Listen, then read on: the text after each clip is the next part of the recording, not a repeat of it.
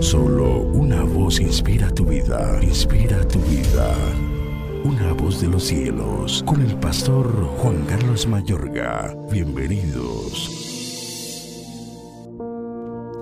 Dijo luego Jehová, Viene visto la aflicción de mi pueblo que está en Egipto, y he oído su clamor a causa de sus exactores, pues he conocido sus angustias, y he descendido para librarlos de mano de los egipcios y sacarlos de aquella tierra a una tierra buena y ancha, a tierra que fluye leche y miel. Éxodo 3, versículos 7 al 8. Amable oyente, es posible que te encuentres en una situación que parece horriblemente injusta, cuyas circunstancias inmediatas son duras y difíciles de manejar y de soportar, donde el corazón duele al ser testigo de sucesos que parecen fuera de control. El que tiene oídos para oír, oiga. Dijo luego Jehová, viene visto la aflicción de mi pueblo que está en Egipto y he oído su clamor a causa de sus exactores, pues he conocido sus angustias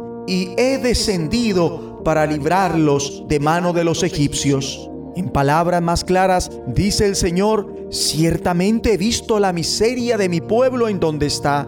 Los he escuchado gritar a causa de sus esclavistas y me preocupa su sufrimiento. Por tanto, he descendido para rescatarlos y para hacerlos subir de esa tierra a una tierra buena y espaciosa, una tierra que fluye leche y miel.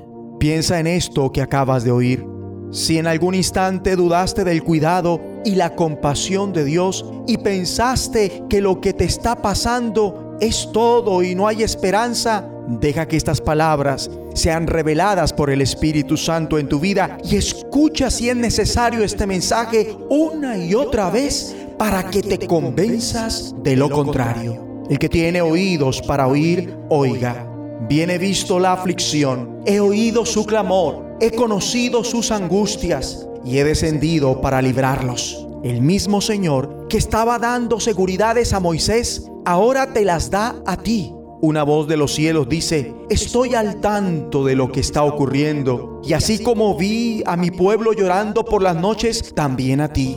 Así como escuché el restallido del látigo y el llanto de los pequeñines en Egipto, oigo tu lamento. Yo que vi los difuntos de mi gente a lo largo del camino o arrojados al Nilo como animales de carga, he visto tu situación. Nada de eso se ha escapado a mi atención. Y así como llegó el clamor de los hijos de Israel hasta mí, también el tuyo. Y como vi la opresión sobre mi gente, he visto la opresión ejercida sobre tu vida.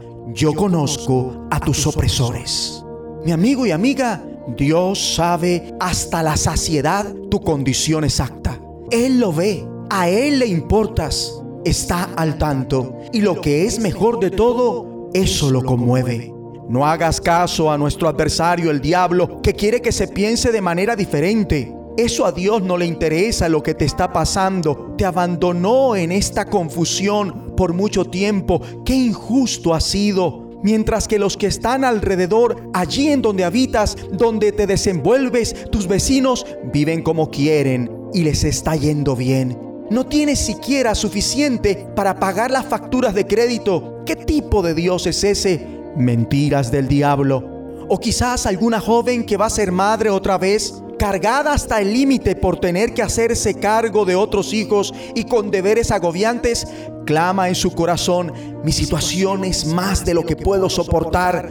Pero Dios responde, hija mía, yo sé lo que estoy haciendo. Yo conozco el dolor de tu corazón en este instante. Yo sé que te sientes angustiada y sobrecargada, pero cree en mí. Yo siento compasión por tu situación y tengo un plan. Justo en este mismo instante me encuentro realizando los pormenores de tu liberación. Confía en mí. Lo mismo para quienes se encuentren severamente deprimidos y tristes. Confíen en mí.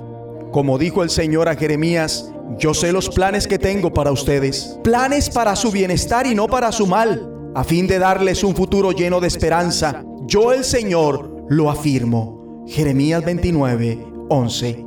Ora conmigo. Dios Padre, Gracias porque tú me miras, te importo y estás al tanto de mi situación. Creo en ti, confío en ti, que tú tienes un plan para mí y que tus planes son para nuestro bien, no para nuestro mal, para darnos un futuro lleno de bienestar. Lo recibo en el nombre de Jesucristo, en quien tus promesas son en Él sí y en Él amén, por medio de nosotros, para tu gloria. Amén.